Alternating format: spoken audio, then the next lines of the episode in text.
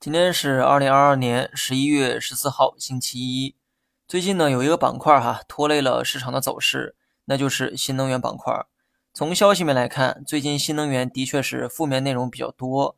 不过我个人觉得这些呢都是次要因素，短期回调的主要原因还是跟市场风格转换有关。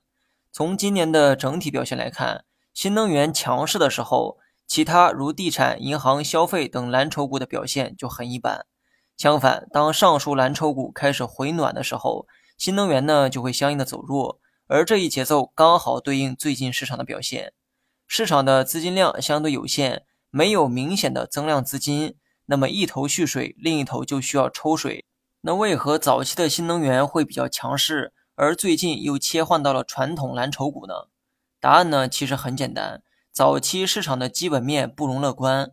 换句话说，从基本面这个角度，人们找不到值得投资的板块，这个时候人们会更倾向于有想象力的板块，而新能源刚好符合这一特点。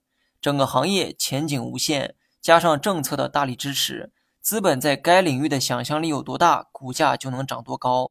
可是呢，到了年末，市场基本面开始逐渐的清晰起来，最让人担心的疫情也朝着好的方向发展，同时漂亮国的加息节奏也看到了拐点。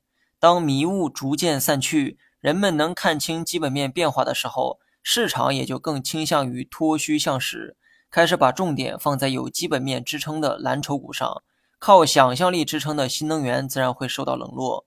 说这些呢，并不是想看空新能源哈，相反，我个人非常看好新能源的长期表现。目前的估值啊，虽然不算低，但相较历史高点，已经消化了不少泡沫。如今的新能源跟之前的消费股啊非常相似，长线我非常看好，但短期却是可上可下的一个状态。如果说短期股价跌幅呢比较大，那我反倒觉得这是长线布局的一个好机会。最后呢，再重复一下中午说过的话，长期可以关注芯片、新能源、医药、消费等板块，长期定投下去一定会有不错的回报。至于大盘呢，我就不分析了哈，五日线都没破，还谈不上风险。